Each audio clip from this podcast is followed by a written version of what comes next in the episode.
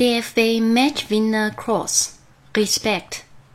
Als alles vorbei war, schickte Tony Cross noch eine Botschaft in die Welt.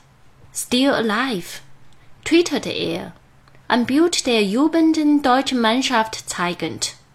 Cross Künstlerschuss in der allerletzten Minute zum 2 zu 1 über die Schweden hatte das DFB-Team bei dieser WM am Leben gehalten. Nachdem Cross selbst den Hoffnungen des Titelverteidigers zuvor fast den Todesstoß versetzt hätte.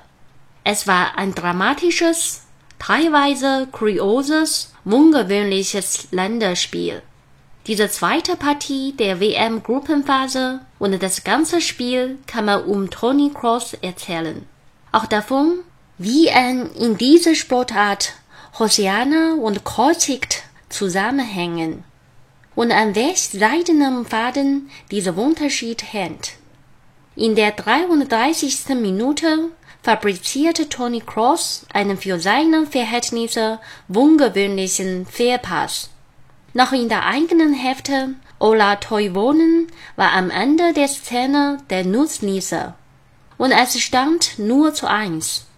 Das geht klar auf meine Kappe.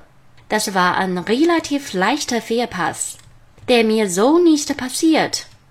Wenn du 400 Pässe spielst, kommen auch mal zwei nicht an.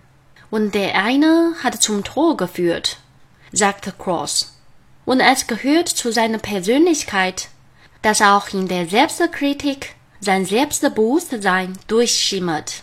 Danach habe es nur zwei mögliche Reaktionen gegeben. Entweder es macht dein Spiel kaputt oder du versuchst, alles reinzuhauen. Wenn man das Endergebnis kennt, weiß man, für welche Richtung sich Cross entschieden hat.